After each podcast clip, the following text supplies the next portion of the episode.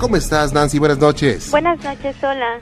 A tus órdenes, Nancy. Bueno, mi relato trata de un hombre, bueno, dice mi mamá, me cuenta que esto sucedió hace más de 30 años. Ella trabajaba junto con dos de mis tíos en una hacienda de unos españoles. Ajá. Ella se dedicaba, como eran de gallinas y todo eso, de animales.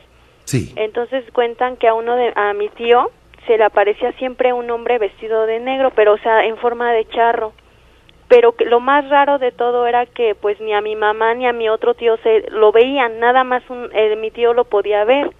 Entonces siempre en las tardes cuando iban a recoger los huevos o todo eso de las gallinas, lo veían y el charro le hablaba a mi tío y mi tío con el miedo se metía corriendo a la hacienda y le contaba a mi mamá y, o a mi tío, iban ellos y no veían nada, luego en las noches también a ellos, este, a él se le aparecía en sueños y le decía que escarbara que ahí había oro y que se lo quería dejar.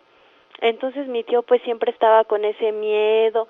Entonces, ahorita que bueno, ya este la, la hacienda ya no existe, hicieron unos edificios. Entonces dicen que al ¿cómo se llama? al escarbar para poner todas las cimbras y todo lo que iban a hacer los castillos, resulta que dicen que encontraron una olla este, pero con puras cenizas ya. Ajá, fíjate que eso tiene mucha mucha lógica porque eh, hay personas, digo, personas de, otros tiempos y de actuales, eh, personas investigadoras de fenómenos raros, eh, personas serias, por supuesto, que afirman que si ese dinero no está destinado para ti o para la persona que lo saca, se le convierte en ceniza o en arena o en carbón, fíjate. Así es que sacó eh, el recipiente, pero encontró pura pura arena, no, cenizas. Sí, cuentan los albañiles y todos ellos que sí que ya nada más sacaron una olla este con pura ceniza, pero entonces dice mi tío que a él estaba destinado ese dinero. Y que el Señor le decía que le hiciera una misa, que en sueños oía todo eso, porque mi tío pues con el miedo nunca se, se atrevió a hablar con él. Sí. Y dice que en sueños le decía que rascara y que pues le iba a dejar ese esa herencia más que nada que él había enterrado todo ese dinero y que pues era destinado para él pero él nunca con el miedo nunca y pues ahorita ya se arrepiente de que dice que mejor si hubiera hecho eso pero pues yo pienso que no también a la vez no no hay que meternos en ese tipo de cuestiones. No es mejor así vivir tranquilitos no sí así o tú querías sacar el dinero pues no sé es que luego sí la tentación yo creo que no hay ser humano que le digas, oye, hay un tesoro, y no le pase por la cabeza, oye, pues vamos a sacarlo, ¿no? Sí. O sea, todos, muchos o pocos, pero volteamos, ¿no? Pero sí, eh, tiene sus riesgos. Pero yo creo que pasó lo mejor. Sí, ya, pues ya mejor así, ya está todo bien. No, no se metió en otras cosas que pues no debía meterse. Claro. Vaya, Nancy, pues te agradezco mucho que nos hayas comentado esto. Sí, gracias a, ustedes por haberme oído. Al contrario, cuídate mucho. Hasta luego. Hasta luego, gracias. Buenas noches. Liliana, ¿cómo le va? Buenas noches. ¿Qué tal, Juan Ramón? Buenas noches. Bienvenida, gracias por estar con nosotros. Muchas gracias, gracias a usted por admitir la llamada. No, al contrario, es su casa y estamos para servirle. Gracias. Eh, pues mire, eh, quería comentarle que eh, mi mamá vivió hace muchísimos años en, en una vecindad, en la colonia Pensil. Pero bueno, fuimos hace como unos 15 días, regresamos, pero ya ya nos ya no están los los mismos cuartos, se puede decir que había antes, ¿no? Porque de hecho ya van a tirar para construir eh, otras viviendas, unos departamentos. Entonces, con las, las personas que siguen viviendo ahí, eh, pues son amigos de, de, mi mamá, ¿no? De hace mucho tiempo. Entonces, este, nos comentaron que, pues bueno, han, visto varias cosas ahí, y o sea, como, pues, personas, de hecho, escuchan niños, este, que, pues, que salen, entran, de que les tocan las puertas, y pues bueno, finalmente se me ocurrió tomar unas fotos, pero pues ahora sí que como recuerdo, ¿no? Para que pues eh, ya ahora que ya no ya no hay construcción, pues decir, bueno, pues ahí vivió mi mamá, ¿no? Entonces tomando las fotos, eh, resultó que llegué a mi casa y este revisándolas ya muy de cerca haciendo las tomas en Zoom, pues vi muchas caras. De hecho aparecen caras de niños, de, de, de hecho una viejita, este, eh, una niña también asomándose, este, una, se ve como una persona de raza negra, de piel negra, pero así como con cara de demonio, de hecho hasta enseñando los dientes. Entonces, bueno, le comenté a las personas que viven ahí y pues de hecho nos comentaron que como ellos empezaron a ver muchas cosas, les hablaron a unas personas que pues se dedican a, la santería y que sí, que efectivamente dicen que hay personas o, fantasmas, ¿no? Ahí. De hecho, la, eh, fueron a hacer el, el, estudio los los de los que van a construir para saber si sí pueden cómo se puede decir lo del la profundidad para para ver si aguantan no los los edificios. Y este y, resulta que encontraron eh, restos humanos o sea huesos. Sacaron un costal lleno de huesos y ropa pero esa ropa es de o sea es de otra época ah, okay. de hecho de donde lo sacaron eh, dice que dicen que ahí había como losas haga de cuenta como otro cuarto, ¿no? hacia abajo, pero estaba en, estaba como en losas. Sí. Y este, y pues bueno, y de hecho decían que también eh, había, se aparece una señora de cabello largo, con vestido blanco. Sí. Y pues sí, a ellos también los molestaban tocándoles las puertas, este, se oye como si fueran niños corriendo dentro de las, los cuartos donde están ellos, que se oyen las pisaditas de, de, niños y dicen que sí, o sea que hay, este,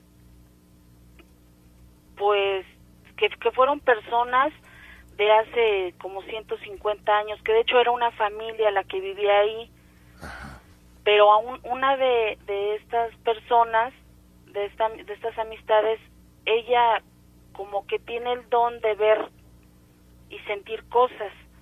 Entonces cuando estuvieron estas personas, los, ante, los de la santería estuvieron ahí y sacaron los huesos que a una de ellas se le metió el, el, espíritu o no sé, el alma de esa persona que estaba enterrada y habló y dijo que él era un hacendado pero que los sus empleados lo dejaron morir porque él era una persona muy mala. Entonces, pues ahora sí que ellos están así como que también, pues quieren saber qué hay, o sea, están asustados. Y pues bueno, a mí me gustaría que, que ahora sí que si había la posibilidad de que ustedes fueran, a, ahí a ese lugar para que, o sea, bueno, con personas que se dedican a eso, ¿no? Porque les, de hecho les dieron ya un mes para desalojar, porque ya van a empezar la construcción. Ah. Ok, y bueno, esto hoy en día sigue ocurriendo.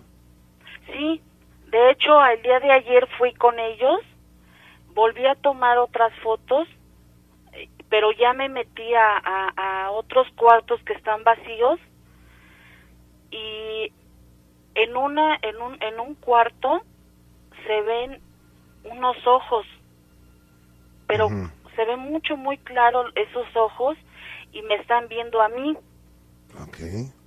me están viendo a mí y, y entre las paredes se se forman pues caras pero caras caras feas o sea, no sé si habría manera de que yo se las pudiera pasar por... Sí, cómo no. Por correo para que ustedes también las checaran. Ahorita te, te paso con Gina y nos, nos eh, das favor de enviárnoslas. Oye, qué interesante. Esto eh, de las fotos, ¿cuándo las descubrieron? hace 15 días. Pero las situaciones sobrenaturales ya tenían más, ¿verdad? Ya, pero haga de cuenta que fue, pues, por mi mamá, ¿no? Comentando, ¿no? Oye, ¿te acuerdas que hace mucho tiempo decían que, ay, que se aparecía, este, pues, según fantasmas, ¿no? Cuando mi mamá vivía ahí, que estaba muy, muy chica. Y, es, y ya entonces ellos empezaron a platicarnos todo lo que les, les, les ocurría, ¿no? A ellos.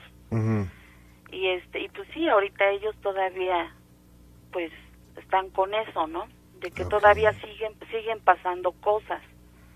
Okay. siguen viendo cosas. De hecho dicen que hay un como un enano.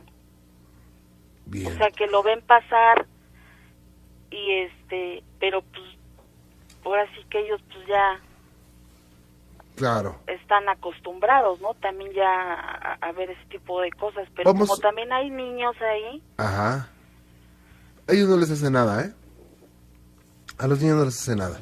Solamente se pueden manifestar, les pueden asustar, pero nada más. Pero ¿sabe qué, Liliana? Eh, vamos a, vamos a, a ponernos de acuerdo, a ver cuándo nos permiten la entrada y con mucho gusto. Ocioso, paranormal. Julio César, ¿cómo está? Bien, bien, gracias, buenas noches. Bienvenido, gracias por estar con nosotros, soy para servirle. Pues bueno, mira Juan Ramón, el relato que te quiero contar eh, fue cuando tenía yo 18 años aproximadamente, trabajaba en una constructora. Sí. Y me mandaron a Querétaro a la adecuación de un inmueble, el edificio estaba solo. Me fui con un grupo de albañiles y obviamente a mí me han dado para viáticos y para quedarme en un hotel. Sí opté por quedarme con los compañeros de ahí, con los señores, porque pues, sentí feo dejarlos ahí en el momento, entonces me quedé con ellos yo en el mismo edificio.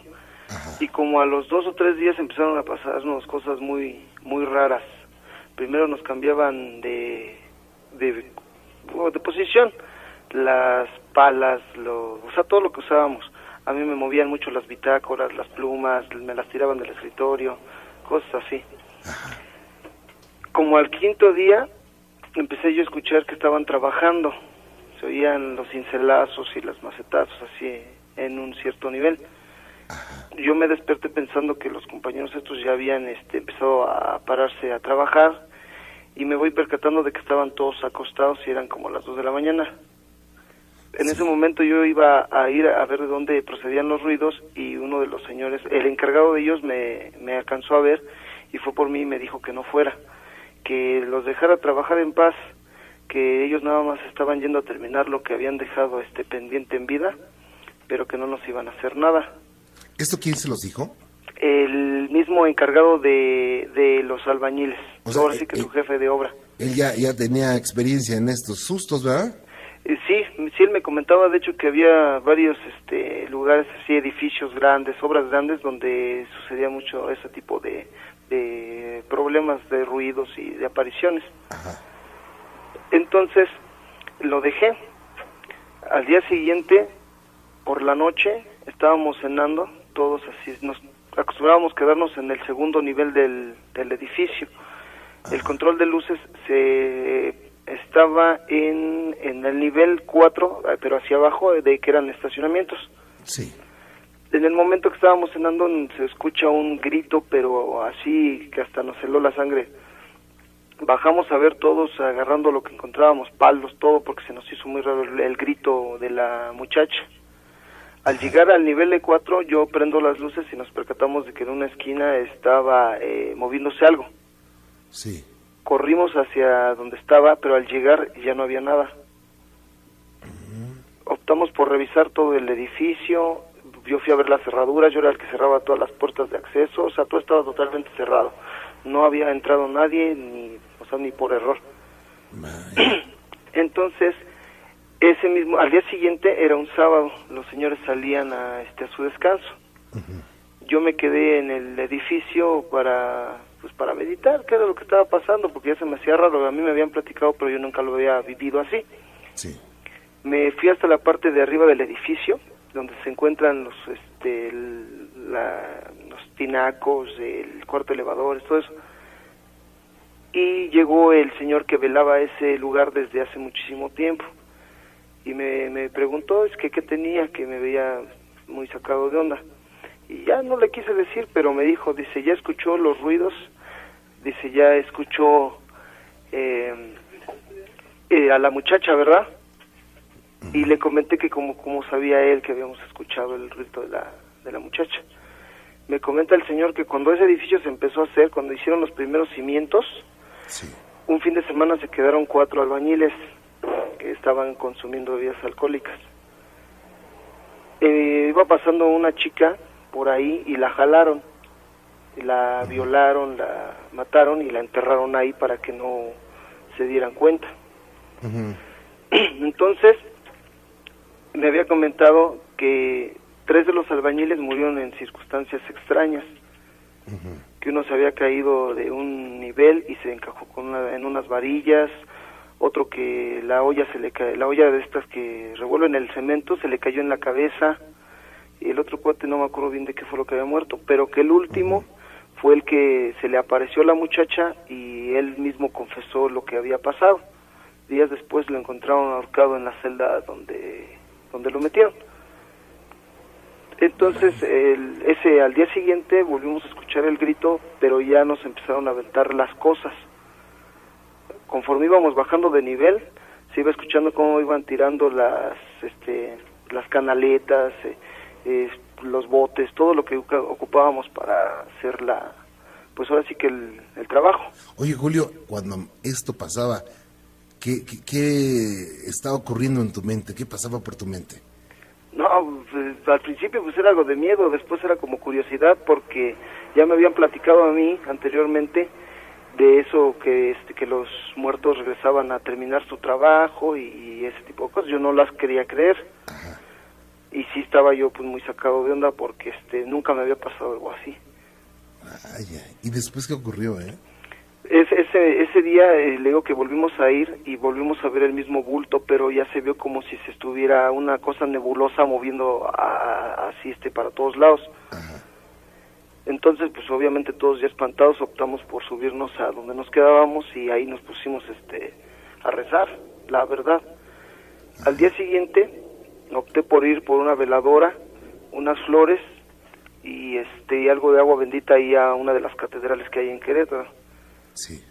regresé al lugar y le puse este la veladora a la muchacha, le puse las flores y le, le rocié el agua bendita y ya le empecé a decir que que pues nosotros no le habíamos hecho nada, que nada más íbamos a cumplir con nuestro trabajo, que pues que no, no nos no nos molestara porque nosotros nos- no no fuimos los culpables de lo que le pasó. Que yo había escuchado por ahí que decían que mandáramos a a los muertitos hacia donde está la luz yo le dije que si la veía que se fuera para allá, que ahí iba a descansar y iba a estar bien. Pues como por arte de magia, los días siguientes ya no se escucharon ruidos de nadie, ni los gritos de la chica, ni los ruidos de los albañiles, nada. De de hecho el frío que se sentía cuando uno bajaba ahí, ya tampoco se sentía. Vaya. ¿Y los demás qué decían, eh? No, pues dos o tres de ellos se fueron, de ahí ya no quisieron estar. ¿Renunciaron? Sí, porque a uno nos lo arrastraron del lugar donde estábamos como a mm, 10 metros de distancia. Mientras dormía lo jalaron. Ajá, sí. Vaya. Sí, sí, sí. Entonces cuando nos decía, no, es que mira, ve dónde estoy, y ya veíamos que estaba hasta allá su colchoneta, pues sí, sí, sí nos sacábamos de onda. Oye, era, era como para que le diera diabetes, ¿no? Del susto. Pues yo creo que sí, la verdad no supe qué fue de ellos, pero cuando fueron a contar a las oficinas que renunciaban por lo mismo, Ajá. era porque pues, ya les daba miedo estar ahí. Ya no podía estar uno tranquilo esos días hasta antes de que le puse la vela a la, a la muchacha. Oye, Julio, ¿y, Julio, ¿y tú no eh, llegaste a pensar en renunciar? No, no, no, no, la verdad yo no, porque pues un poquito era la curiosidad. Sí, es una adrenalina que dices, bueno, me espanta, pero pues, ¿qué será, no? Pues sí, sí, sí, más que nada era la curiosidad, pero lo único que alcancé a ver fue la, el bulto y la cosa nebulosa, Ajá. pero hasta ahí. Y de ahí a la fecha, eh, este, en los lugares en los que he trabajado, me han sucedido cosas, este, pues así como extrañas, ruidos, voces, pero hasta ahí no, nunca una aparición. Pero imagínate que estés dormido y que te jalen. Pues sí, ya sería ya otra cosa, pero como Está eso no me ha pasado, Ay, no, pues tú ya estás curado de espanto, Julio. Pues un poquito, un poquito, no se crea. De repente hay lugares donde sí, sí se siente un frío medio raro, pero pues hay que cumplir con nuestra chamba. Pues hay dos, dos sopas, o aguantarse o, o renunciar, ¿no? Pues sí, pero no, no, yo creo que es más fácil, es más fácil, este, pues seguir ahí con la curiosidad encima. Ahorita en el residencial en el que estoy también pasan cosas muy raras y con los compañeros igual. La mayoría de aquí de este residencial donde estamos ha visto pues varias cosas y ruidos. Yo te agradezco mucho que nos hayas compartido esto, Julio, y estoy para servirte. Muchas gracias, Járale. le agradezco mucho. Hasta luego, Julio. Hola, buenas noches. Saludos. Estoy para servirte. Pues eh, yo quería comentar algo que, que yo supe. Eh, tengo algunas, eh, tengo ya casi tres años trabajando en el aeropuerto Ajá. y una de mis compañeras que también casualmente es de, es de, de México, ella me contaba que el aeropuerto, eh, este es el aeropuerto nuevo, este, no tiene más, yo no creo que tenga más de 20 años de, de- de construido Ujú. Y resulta que lo construyeron encima de un cementerio indio. Ah, Ok. pero pero pues ellos o sea ellos este masacraron el lugar porque pues no pues no, ya no, no sirve ya vamos a construir entonces me dicen que empezaron a- a pasar cosas cosas raras tanto que tuvieron que las autoridades este, tomar cartas en el asunto y e hicieron una junta con los in- con los- con jefes indios aquí Sí. en Denver y los jefes indios eh, le, le dijeron bueno pues este aquí es parece ser que los dioses están enojados y tienen que tenemos que hacer un si ustedes quieren que las cosas no no sigan sucediendo hay que hacer un ah, tienen que hacer un pacto entonces eh, desde entonces se toca en el, en puente que va de la terminal de la terminal grande a, la, a las a las puertas a las gates. Se toca las 24 horas se toca música india para calmar a los dioses. Y eh, bueno cuando yo empecé a trabajar en el aeropuerto trabajaba en el turno de la noche era toda, toda la noche es este de las 10 y, 10 de la, 10 y media de la noche hasta las 7 de la mañana y lo único que, que, que me ha pasado es que eh, una vez que iba al baño, eh, todos los todos los eh, eh, lavabos y todos los, los WC se, se detonaron todos al mismo tiempo. Entonces, son de esos que, que funcionan automáticamente, ¿no? Con el, con el, eh, que tienen un sensor. Ajá. Entonces todos se activaron a, la vez. Y sí da como miedo, ¿eh? Sí da como miedo porque, no sé, se siente ahí como, como Es raro. que esos se accionan con el cambio de, de luz, o sea, un sensor de luz, ¿no? De, de, No, no de luz de movimiento. De No, movimiento, perdón, sí. Porque la luz está prendida, la luz está prendida y no pasa nada. Si no pasa nadie, si no la mano no lo pone uno Claro. o si no se mueve, no se mueve nada, no pasa nada. Entonces la lógica dice que algo se movió y algo accionó esos, esos, este, Sí, pero al mismo tiempo. al mismo tiempo, o sea, es, Sí. es más extraño. Sí, eso, eso es lo único que a mí me ha sucedido, pero hay compañeros y gente del aeropuerto que, que ha tenido diferentes experiencias y, y de cosas así que, que cuentan que... Así es que no solamente a usted le han espantado en el en este aeropuerto, sino que a otras personas también les han Bueno. puesto sus ajá. Sí, yo cuando entré a trabajar allá me, me, me platicaron la historia, mi amiga me platicó la historia y todo. Ah, bueno, pues muy interesante, la verdad es muy interesante. Claro. Eh, pero a mí eh, no me había pasado nada hasta que una no- noche, sí, sí, este, todos, todos se activaron a, a la vez y dije, ay, ay, ay, aquí hay, aquí hay algo, porque sí se siente, se siente, se siente así como que la vibra rara. Y pues ah, cuando está, no hay nadie, pues está desierto. La, la- eh, hay una, un periodo de las, ¿qué será? De las 12 de la noche a las 4 de la mañana donde está, pues casi no hay nadie. Claro. Entonces sí, pues sí parece ser que han pasado cosas ahí, nada más que sí, sería bueno si me pongo yo a hacer alguna búsqueda de más demás historias y luego ya le platicaré. ¿Cómo no? Pues yo le envío un saludo cordial a usted y a todos los amigos de Denver, a todos los amigos latinos, hermanos latinos que están chameando fuerte allá. Y estoy a sus órdenes y ojalá siga con nosotros, Leonor. Gracias. Licenciado Arturo Méndez, ¿cómo le va? Buenas noches. Buenas noches, licenciado Juan Ramón, ¿cómo está usted? Bien, con el gusto de saludarle. ¿De qué escuela es usted? De la Universidad Autónoma de México. Ah, muchas gracias, licenciado. Sí. Y bueno, pues mira, te eh, comento. Fíjate que una ocasión fuimos a celebrar a una pareja una fiesta sorpresa por su aniversario de matrimonio. Ajá. Pues llegamos al lugar, eh, para esto yo estacioné mi carro enfrente de la casa y una persona me dice, ¿sabes qué? Quítalo porque ya conocen tu carro y van a decir que pues aquí, qué casualidad que estás aquí, hasta la colonia Portales, yo soy de Mesa. Ajá. Bueno, me dice un amigo, ¿sabes qué? Ponlo en la otra esquina, en los cruces, pues en la otra esquina lo puse. Pasó el momento y me dice un amigo, oye, fíjate que traes tus, artículos ahí, tu código. Digo, sí, dice, fíjate que tengo una duda, que porque quiero verlo de una demanda. Vamos a ver ahí. Fuimos hacia el carro. Cuando llegamos hacia el carro en Suru, tenía la cajuela levantada y dije, uy, ¿qué crees que creo que ya me robaron? Pues efectivamente levanto la cajuela y se habían llevado todo, llanta de refacción, gat, entre ellos mi portafolio. Ajá. No, pues me pongo nervioso porque había cogido un cheque de mi hermana, que era de una cantidad, pues, más o menos. Y este, y dije, pues, ¿qué hago? Y, mi, hermana necesitaba el dinero, ¿no? Pasa una patrulla y lo abordo y le digo, disculpa, ¿qué agencia le corresponde aquí? No, pues que la agencia 8, en, en Cuauhtémoc y Obrero Mundial. Ajá. No, pues me dirijo al lugar, ¿no? Ahí enfrente del Parque del Seguro Social, ¿no? Exacto, más bien es pasando el viaducto más adelante. Ajá. Entonces, pues ya sabes que en el Ministerio Público, seas quien seas, o el Papa o lo que sea, se tardan lo mismo. Entonces, pues tardé un poquito más de una hora en que ya me iban a atender. Ajá.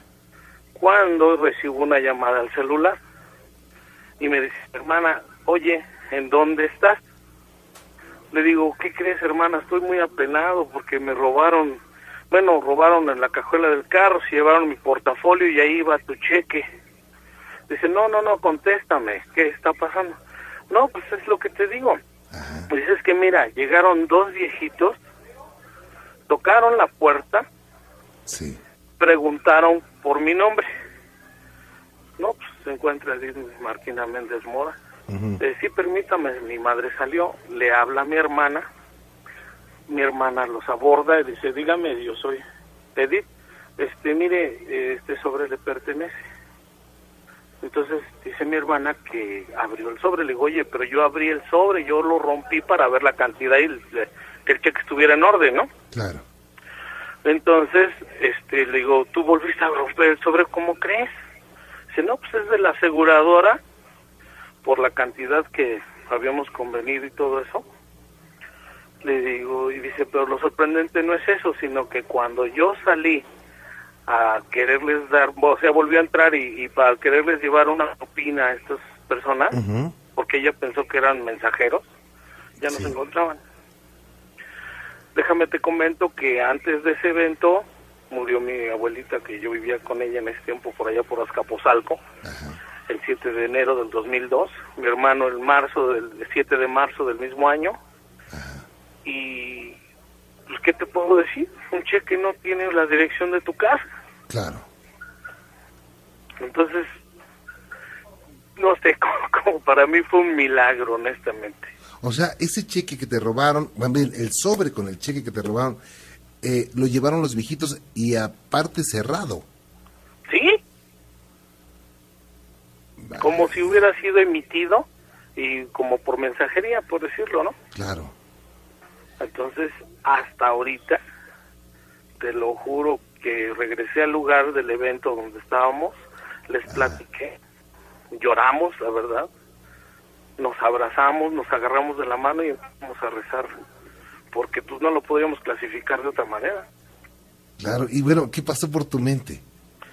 No, Juan Ramón, me han pasado tantas cosas que esta es la más entre las más grandes, Ajá. pero es una emoción inexplicable. Sí, como no, digo, primero eh, eh, el hecho de haber recuperado el cheque que, digo, se hubiera podido recuperar, pero es una serie de trámites y de Exacto. cosas, ¿no? Y sobre todo que no era tuyo. Y por eso te digo que había ido al Ministerio Público para levantar el acta y tener un motivo para cheque- eh, cancelarlo, ¿no? Claro. Y no que eran que querías sorprender y que querías cobrarlo aparte, tú sabes. Claro. Qué Entonces- cosa, ¿eh? ¿Cómo ves? Y digo, eh, si te lo hubieran platicado a ti mismo, no lo hubieras creído, ¿no? ¿Cómo es Pues posible? ahora sí que, fíjate que como abogado te digo algo, Ajá. Tú podrías creer una parte y la otra no lo sabes, porque un cliente es lo mismo cuando llega contigo, no sabes si es la verdad. Claro. Vaya, qué cosa. Bueno, pues, eh, por eso hacía la aclaración que hay cosas extrañas en la actividad de un abogado, pero extrañas del mundo sobrenatural y extrañas de este mundo, ¿no? En los juzgados. Te lo juro que me siento único, ¿eh? Y algún día te volveré a llamar cuando cargué la cruz en una Semana Santa ya por Tepozotlán, Ajá. que también es un evento inexplicable, porque primero me burlé, yo soy honesto. Ajá. Cuéntamelo de una vez, licenciado. Ah, bueno, mira, De una vez. yo fui, yo soy, yo como, digamos que entre los sábados, domingos, tú sabes que a veces estás en el Ministerio Público, Ujú. no hay oportunidades muchos de ir a misa. Ajá. Entonces en las vacaciones de Semana Santa yo hago el recorrido, Sí.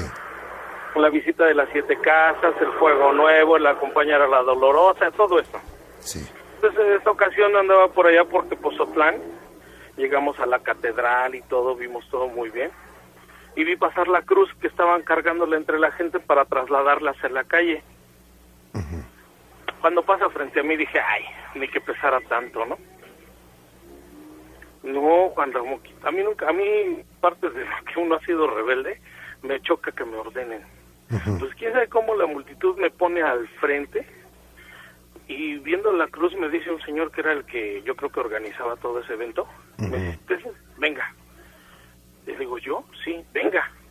Usted va a cargar la cruz. Y me quedé, sí señor, como quiera. Para no hacerte el cuento largo, me fui como el Saledrín, fui el segundo. Cuando me tocó a mí, Juan Ramón, me pusieron la cruz. No, olvídate, era un peso inexplicable. Se me doblaban las piernas, caminaba y cruzaba los pies al andar. Y algo que no te puedo explicar, una emoción de querer llorar y de quererme reír. Y empezó por mi mente una película de muchos detalles de mi vida. Y empecé a rezar. Y le dije, ¿sabes qué? Este es un pedacito de lo, de lo mucho que sufrió tu hijo, pero te lo brindo con todo mi corazón. ¿Y la cruz de qué era? ¿De qué material? Pues de madera. Pero no era para que pesara tanto, ¿no? Pues te lo juro que no sé si sean mis pecados, pero me tocó dos veces. En la segunda ocasión no me pesó, pero nada. No te lo puedo explicar. Do- dos personas de ahí, cuando terminó el evento, me preguntaron, oiga jefe, ¿cómo se sintió? Digo, la verdad, sorprendido. Dice, pero le pesó la primera vez. Digo, no, no invente. Yo sentía que traía cuatro o cinco bultos de cemento. Vaya. Qué cosa. Vaya, abogado, pues yo te agradezco mucho que nos hayas platicado esto y un abrazo. Gusto en saludarte. Que te bendiga. Buenas noches. Hasta luego. Hasta luego. Don Ernesto, ¿cómo le va? Buenas noches. Buenas noches, señor Juan Ramón. Bienvenido, gracias por estar con nosotros. Y de nada, es- mire, le voy a contar mi relato. A sus órdenes. Que resulta que yo estaba tomando en la casa de un amigo, Ajá. aquí a tres calles donde vivo. Sí. Y resulta que sí, ya me sentía un poco tomado. Pero este, le digo a mi amigo, ¿lo sabes qué? Como tú no tomas, yo ya me retiro porque tengo que trabajar el otro día. Ajá. Me dice, bueno, dice, vamos, te vamos a dejar yo y mi mujer a donde vives. Bueno, pues órale. Entonces, dando la vuelta, ahí, este, en hojalatería, Ujú.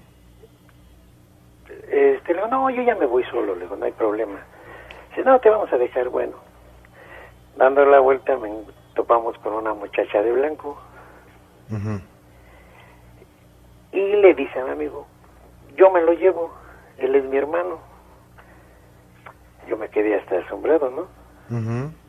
Y dice mi amigo, dice, no, dice, él vive aquí a cerquita, dice, no, dice, yo ya conozco a su familia, no, dice, él es mi hermano, yo me lo llevo. O sea que usted era su hermano Sí, y usted dijo, ¿qué obvio yo ni te conozco? ¿no? sí, pues yo dije, no, dice, sí, vámonos, ándale. Entonces mi amigo se pasa a la otra acera con su esposa. Y ya este, vamos caminando. Entonces, ya al llegar a la vecindad, abre ella la puerta, toca la casa y me dice, mamá, ahora, ¿por qué llega esta noche? Que está con Rubén trabajando, este, tomando. Dice, bueno, le digo, pero ¿sabes qué? Vamos a darle las gracias a la muchacha que me trajo.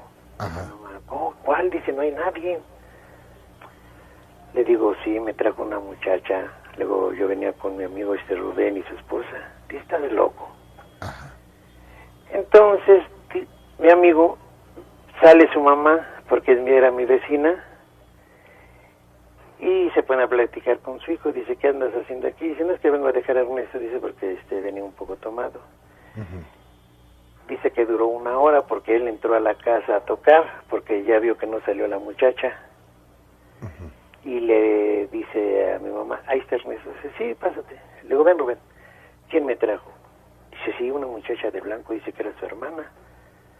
Dice, una muchacha, dice que no hay nadie. Dice, precisamente por eso entramos, porque no la vimos salir. Dice, porque en ese momento iba mi mamá a tirar la basura. Le digo, ya ve, le digo, ¿ves que, que no estoy loco? Dice, sí, dice que era su hermana. Dice, pues yo conozco a toda su familia. Dice, a todos ustedes los conozco. Dice, pero una muchacha le dijo, yo me lo llevo, él es mi hermano. Ujú. Entonces me quedé, yo le digo a mi mamá, le digo, ya ves.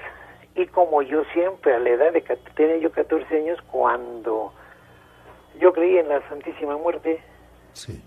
yo tenía una novena que uno la usaba, que ya ve que en ese tiempo, que como la de la novena de San Antonio, Ajá. que para traer a la novia. Y yo, pues, de esa edad, yo empecé a creer en la Santísima Muerte. Sí. Entonces mi mamá, como yo tenía una imagen de la Santísima Muerte, se le queda mirando a la Santísima Muerte y dice, oye, ¿no sería esa persona que te trajo? Y dice, ¿no le vieron la cara? Dice, no, porque traía el cabello así como este... tapándole la cara, dice, pero era una mujer blanca. Le digo, pues quién sabe, le digo, pero llegué con bien. Y, y de veras, señor Juan Ramón, nunca, nunca me ha pasado nada. Sea- Aparte de que creo, pues primero está Diosito, ¿no? Ajá. Y eso fue lo, el relato que todo eso me sucedió. Vaya, o sea que, que alguien del mundo espiritual lo, lo, lo, lo cuidó, lo, lo, lo llevó. Sí. Sí, porque, pues no, no, no sé, pero, no le vi la cara. Qué cosa. Y ahora que ha pasado algún tiempo de esta situación, ¿qué piensa usted que fue? Pues yo digo que ha de ser eso, ¿no? Porque fíjese que en una ocasión hace como medio año Ajá. estaba yo en el metro, eran como las 8 de la mañana, y estaba yo recargando el metro, pues esperando a que pasara, ¿no? Y pasaba la gente para allá y para acá, pero una persona me tocó el hombro, Ajá. entonces ni me dio chance de voltear para arriba para ver quién era, sino que volteé hacia el lado, lado derecho, y esa persona me dijo, mire, levántelo, es suyo. No hice caso, Ajá. y otra vez me toca el hombro. Dice, sí, levántelo, es suyo. Que volteo. Entonces ya venía pasando el metro. Lo levanté, era una carterita y era un billete de a 500 pesos. Ajá. Entonces la señora entró en una puerta y yo entré en la otra puerta, pero del mismo vagón. Entonces ya destapé el billete, pasé por el mismo vagón para, este, pues, para darle 100 pesos a la señora. No era nadie. No encontré a la señora. Mm, Yo tomo el metro aquí, luego iba yo a la panadería La Ibial Sí. y tomo el metro Morelos. para bajarme ahí en Garibaldi, pero yo me bajé en Tepito y ya me regresé. Sí. Me dice mi esposa, este, ¿qué pasó? ¿No fuiste a aliviar? No, le digo, ¿qué crees? Le digo, mira, me encontré ese billete de a 500. Le digo, pero me tocaron el hombro, pero no alcancé a ver la cara. Y una señora que estaba ahí junto a mi mujer me dice, ¿me meto en lo que no me importa, señor? Le digo, sí, porque como yo traigo una imagen de la Santísima Muerte, me dice, ¿me meto en lo que no me importa, señor? Le digo, sí, dígame. Dice, es que a usted la cuida esta persona. Dice la que le ayuda. Dice, usted, dice usted, no, dice, en el tiempo que ha tomado nunca le ha pasado nada, ¿verdad? Le digo, no, gracias a Dios nunca me ha pasado nada. Dice, ni se ha puesto malo. Le digo, no, pues ya tiene ahorita como 18 años que no tomo. Dice, pero usted tiene alguien quien lo cuida. Le digo, pues, será nomás ella, le di Diosito, que es el primero. Ajá. Dice, pues sea lo que sea, dice, pero usted tiene alguien quien lo cuida. Dice, porque trabajo no le falta. Le digo, no, gracias a Dios. Como soy electricista, Sí. Me dice, no, dice, siga con, con ella, dice, la cuida mucho. Dice, le- dice, la quiere mucho. Le digo, sí. Y sí tengo su altar también aquí, Ajá. de la Santísima Muerte. Y, pues gracias a Dios. Ahí la llevo, señor Juan Ramón. No, pues hay que echarle muchas ganas, ¿eh? Sí, cómo no. Pues, don Ernesto, qué gusto platicar con usted. Gracias por escucharme, se- señor Juan Manuel, y luego le contaré otro relatito. Con mucho gusto, es su casa. Sí, gracias. Bienvenido, gracias por estar con nosotros, Eliseo. Sí, más que nada buenas noches y buenas noches a todos. Pues aquí nada más platicándole mi, mi historia. mi Muchas relato, gracias. Señor. Este, sucede que yo trabajo aquí en un INAPAN, Instituto Nacional para las Personas Adultas Mayores. Ajá. Ay, es que estoy un poco nervioso, ¿eh? No, tranquilo, el que se pone nervioso en la mano peluda le sale en la noche, ¿eh? No, sí, ya, ya ni me lo recuerde, que a veces ya ni quiero descansar un rato. No, adelante. Bueno, yo aquí cierro a las a la, lo que es 7, 8 de la noche, ¿no? Ya nadie se queda, ya solito me quedo yo. Aquí se, se hacen las credenciales para la gente de la tercera edad, para los descuentos y todo eso. Bueno, en fin, ¿no? Entonces aquí pues ya me quedo solito en el edificio, son tres pisos y pues no hay nadie más que yo. Entonces en una ocasión fue un día sábado, que igual será a las 7 de la noche, ¿no? Se agarré, subí lo que es las escaleras, me fui a cenar, ¿no?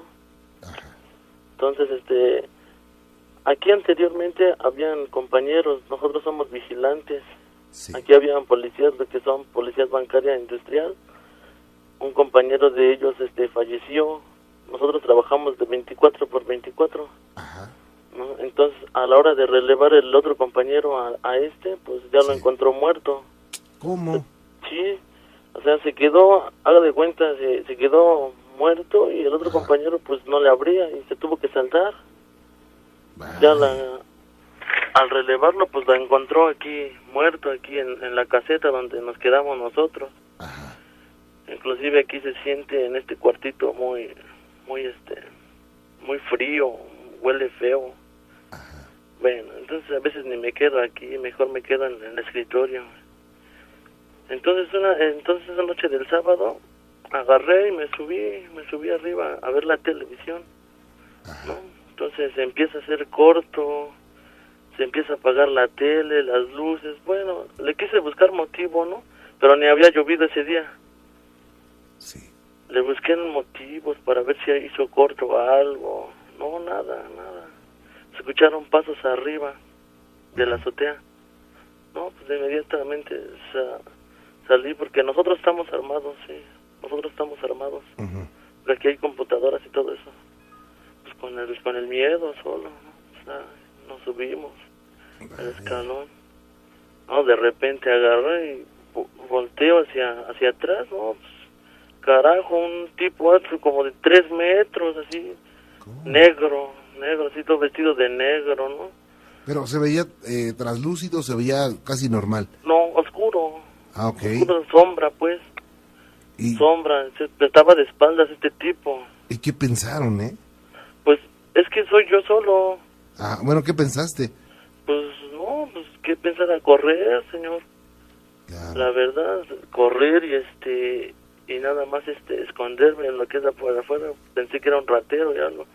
Y no, que entonces este iba bajando esto porque son escaleras de, te digo que son tres pisos. Entonces iba bajando esta sombra, ¿no? Yo yo aquí este tengo mi Biblia aquí conmigo siempre la tengo. Sí. Tengo a mi a mi este a mi esposa que ella es este bueno, tiene una religión que es cristiana y me gusta mucho, me gusta mucho leer la Biblia. Sí. Entonces agarré, me, me encogí, me la abracé. Entonces me empezó a este a dar mucho mucho frío, se me entumió todo. Entonces este cerré los ojos y ya no pude abrirlos, ya no pude abrirlos, ya me quedé así. Entonces este pero dentro de mi mente tenía una imagen así de, del tipo este.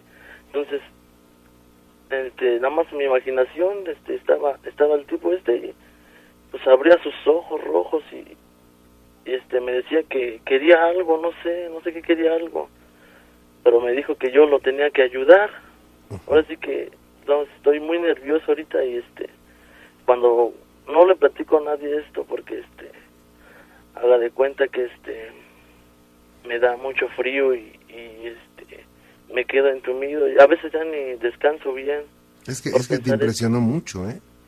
¿Eh? Te impresionó, se nota que te impresionó mucho. Sí. Después de que se aparece este hombre, esta, este hombre oscuro, y tú pues, te vas corriendo, ¿qué pasó? Pues le digo, yo me, yo me meto abajo de una mesa bien espantado porque pensé que era un ratero o algo. Ajá. Y le digo que siempre agarro mi Biblia. Agarré la Biblia y me la, me la abracé. Entonces me enconché. Entonces cuando me encuentro, este, pues se me entume todo. Haga de cuenta que se me mete este espíritu feo. Sí. Y pues yo, este, no le sé tan bien a la Biblia, pero pues ahora sí que le dije al Señor que me ayudara. Entonces, este, más, más le decía y más me atacaba esta cosa. Entonces, este, hubo un momento que, que ya me quedé así, ya me, haga de cuenta que fue un sueño, me desperté temblando, todo así. Soy moreno, pero me desperté hasta blanco del susto. Entonces mi compañero, pues, le dije, le reporté esto, entonces se asustó también. Dice, no, pues yo no te quería decir, dice, pero sí, este, como soy el más chavo de, de los tres que estamos aquí, una está de 12 por 12 y yo y mi compañero de 24 nos quedamos solos. Yo solo y mañana él entra y se queda solo. Entonces me, me comentó que también escuchaba las, lo que son las máquinas de escribir, lo que es de las computadoras, todo eso. Inclusive al lado este trabajan en la noche, pero esta noche de sábados y domingos no trabajan. Y pues este pues esta esta persona, esta sombra me dijo que, que necesitaba algo. Yo este pues le hablo a usted porque he escuchado dos que tres programas, no soy este no los, no lo había escuchado, pero ya no tengo ni, ni salida. Este que, que, que probablemente que quiera esta persona. Bueno, sabes, es hay algo muy importante. Eh, primero, saber si es una es un alma en pena, ¿no? ¿Cómo sabemos que es un espíritu de oscuridad y que te está engañando? Yo creo que lo primero que tienes que hacer, Eliseo, es, eh, tú crees mucho en Dios, entonces eh, confiar en Él y, pedirle a Él, ¿sabes qué? Pues sea lo que sea, aléjalo de mí, trasládalo al, al- al- al lugar al que pertenece, ¿no? Y que me deje de molestar. Es el primer paso y estar consciente de que Él va a estar fuera de tu vida. Porque al tener miedo, al tener ese temor, al tener esa imagen, que es, es, es justi- justificable eh, pensar que a alguien le pase lo, lo que a ti, ¿no? O sea, no es extraño que, que- que el- el- la, la impresión te haya causado tanto, tanto efecto que pues estés nervioso cada, incluso cada que lo platicas, ¿no? No es, no es, no es nada eh, anormal, es muy normal, pero eh, tienes que poner una barrera, una barrera mental de eso es aparte, eso fuera de mi vida. Eh, y Dios o Jesucristo, eh, quítalo de, de- de- de mi camino. ¿Sabes qué, Eliseo? Tenemos que hacerte más preguntas, para que estés tranquilo, ¿ok? Sí, ok. Permíteme un segundito, Eliseo. No te me vayas, ¿eh?